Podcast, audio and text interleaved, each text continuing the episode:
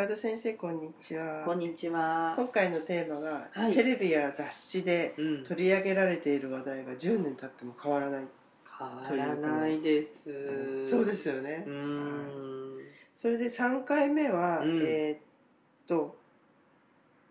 え演芸演技力とスポーツはうん。関係がないっていう、そうですね。まあ演技力っていうと食事を飲み込むっていう力なんですけど、はい。あのその力を失っちゃう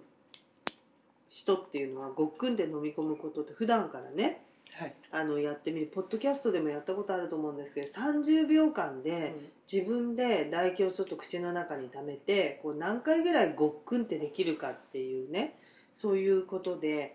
まあこれはその指標が5回なんですけど、うん。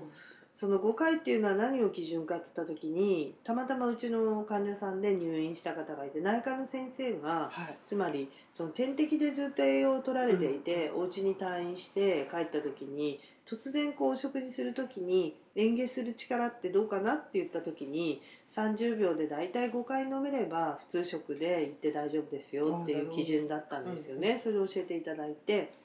で実際患者さんとやってみるとまあ大体5回こうきっちり飲める人が多いんですけど、中にはやっぱり3回ぐらいとかいう人が出てくるんですよ。そうなんですか、うん、そうすると何がって言った時に口の中にこう自然に唾液が出てくはい。るその、うん唾液力っていうか、まあ、唾液が出てくる量とかも少し少なくなってるのかもしれないし、それとあと嚥下するだごっくんってしっかり飲む飲み込むっていう力も弱くなってるかもしれないんですよ。であの柳さんおっしゃったみたくじゃあこれはスポーツにすごい長けていて普段からこう健康でジムも通って頑張ってるんだから、じゃあそういう力も自然につくのかっていうと残念ながらそれはつかないんですね。いやその先生がほら食事中によく水飲むのダメだっておっしゃったじゃないですか、私の知ってる人で、うん。本当に運動やってるから、うん。あの姿勢もいいしうん。筋骨隆々なんだけど、うん。ご飯の時に水飲みながらこう交互にご飯食べる人がいてそれはそれすっごく不思議ですよね。不思議だったんで、それだけ、あのなんだろうジムで鍛えたりしてたら通常のねそういうのもなんかその水なんか使わなくてもちゃんとゆっくり食べればいいのに結構なんかささささって食べちゃうからなんか一緒にいると落ち着かないって感じ、もったいないですよね。なんか一貫性がないっていう、なん。かスポーツとかすごくやってる人って食事もしっかりこう噛んで取ってるっていう感覚が強いですけどねね。やっぱり。うん。でまあそうやってしょっちゅうしょっちゅう水を飲んでしまうと何が良くないのっていう美につながらないかっていう話なんですけどね、あのーまあ前にも出したことはあると思うんですけど今話題になっててまあこれ34,5年の歴史って私も聞いてたんで、はい。まだ浅いんですけど活性酸素っていうのは、はこう空気中の酸素で、まあ、吸って2%ぐらいは活性酸素になるんですよね、うん。体の中で不安定でね。でもその活性酸素はホルモンバランスの調整とかいろんなものに使われるので、は2%ぐらいですけどそれが多量になってしまうとやっぱりいろんな正常細胞を傷つけるっていうのがあるので、増えないように抑制したいわけですよ。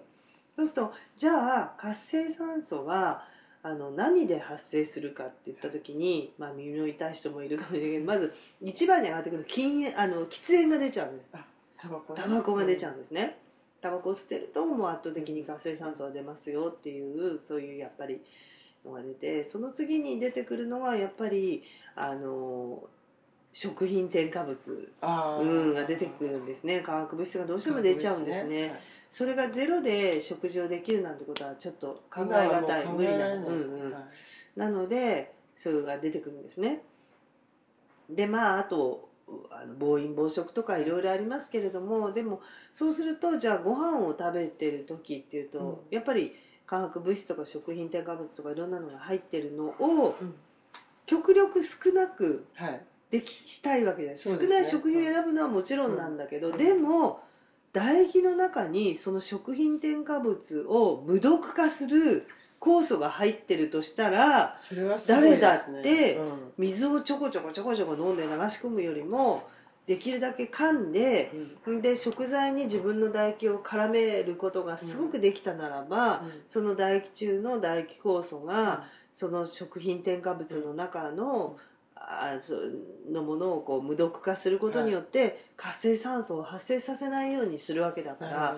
腸まで行く間にそれができちゃったら、すごく腸での心配っていうのはものすごく減るでしょ、そうですね、うん、大すごく大事なんですね。そうですそうです。だからそういうことが分かってきたからこそ、その咀嚼の意義っていうか、うん。唾液の意義っていうのがものすごく重要視されることになったんですよね、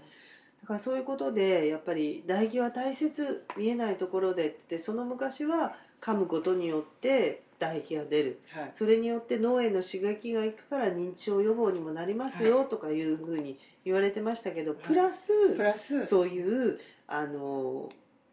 よくテレビでもほらこう このぐらいのもの取るんだったらほうれん草何束も食べなきゃいけないとかあとこういうのはて添加物が多いから不調になりますよとかいろんな情報が流れるじゃないですか、でも少なくともそれを噛んで唾液に含ませることによってチャラにできるというか無毒化できるとするんだまあ、あったら、の一番近道ですよね。一番近いですよ、うん。ね。誰でもできる。誰でもできる、うん、で唾液もですねいいことに私が34年前の教科書を見る限りはその二十歳の時と60だとね、うん60を過ぎてから唾液量は全然少なくてっていうのは出てたんですけど、学説は塗り替えられて、はい。ちゃんと機能を使えばずっとね生きてる間唾液はたっぷり出るんだっていう機能を使えばですよ。じゃあ今から努力しても、うん。あの復活はそうですそうです。学説って塗り替えられるので年を取ったから唾液がどんどんでき出なくなるなんてことはないですよってだからこそ噛むんですよねうん。まず。でそれが一番でもしもあの普段から口の中をね潤そうっつったら舌を回して、うん。しっかりうん。あの口の中に舌を回すだけで唾が出てくるわけですから、うん。その唾の唾液酵素を使えば、うん、活性酸素を抑制するってことが出るわけだから、うん。普段から食べてない時も舌を回して、うん。自分の機能を使うと口の中にこうやって唾液で出てくるじゃないかっていう確認をする、うんなるほど。そういうのがすごく大事でいまだにそのキーワードの唾液っていうの唾は使われていてでも10年前はやっぱり認知症予防とか噛むことで脳への刺激だったのがいよいよ10年経ったらは同じ大切なんだけれども活性酸素を抑制するから、無毒化できるから一生懸命噛んでっていう。じゃあこう上乗せされるように新たな新事実が乗って、うんやっぱりそこは外せない基本の大事なことってことそうでですね。どうしても。で活性酸素っていうのはやっぱり多量に発生すると正常細胞をどんどんどんどんやっつけるというか刺激してしまうので、はい。結局老化に行ってしまうそうですね。うん。老化を予防できるっていうことがアンチエイジングとか美につながるのでっていうことなので。いやでもシンプルなんですね。シンプル。ねね。結結局結論はシンプルにいっちゃうんですね。だからぜひ皆さん食事中はよく噛むことが先でそうでで,、途中でお水飲んでもいいんですけどよく水飲むねじゃなくてよく噛んででまあその間に水水飲むねっていう意識を水はいっぱい飲むことに越したことはないと思うんですね。ね。多量、はい。ねたくさん飲むの必要なんですけど。でもまあ咀嚼中は飲まないええで、あの、うん。唾液を大事に。大事にしてごっくんしてから水は飲むとかねそういうふうな心がけがいいはいと思います、そうですね。はい、ありがとうござあいました。りがとうございました。じゃあちょっとえっ、とここでお知らせを、えっ、と3月15日はい。海老名市の市役所でイベントがあるそうはい。でこちらは海老名市のホームページはい。でご確認をお願いいたします、はい、それから3月25日から新宿の伊勢丹でうん、おとまおとまなですかこれ？そう。伊勢丹が学び合いっていうので学び合いおとまななっていうのを始めるんです始ねめるんですね、はい。でこその中で伊勢丹セブンデイズっていう、っていうのがあって多分それインターネットから聞けると思います。あもう出てるとじゃあ思い。ますこちらも、あのホームページの方ごご確認いただいてください、うん。詳細の方は。そうですね、伊勢丹会館の5階でやるんですけど、はい、はいそれが3月25日からスタートします。スタートします。はい、はい。それから、えー、ともう一つ最後に3月29日が、はい。えっ、と NHK 学園の、えー、と市川オープンスクールはい。ですね、ではい。こちらが1日講座ではい。美しい口元エクササイズということで、えー、と3月29日日曜日の10時から11時半までで、えー、と受講料1回3500円、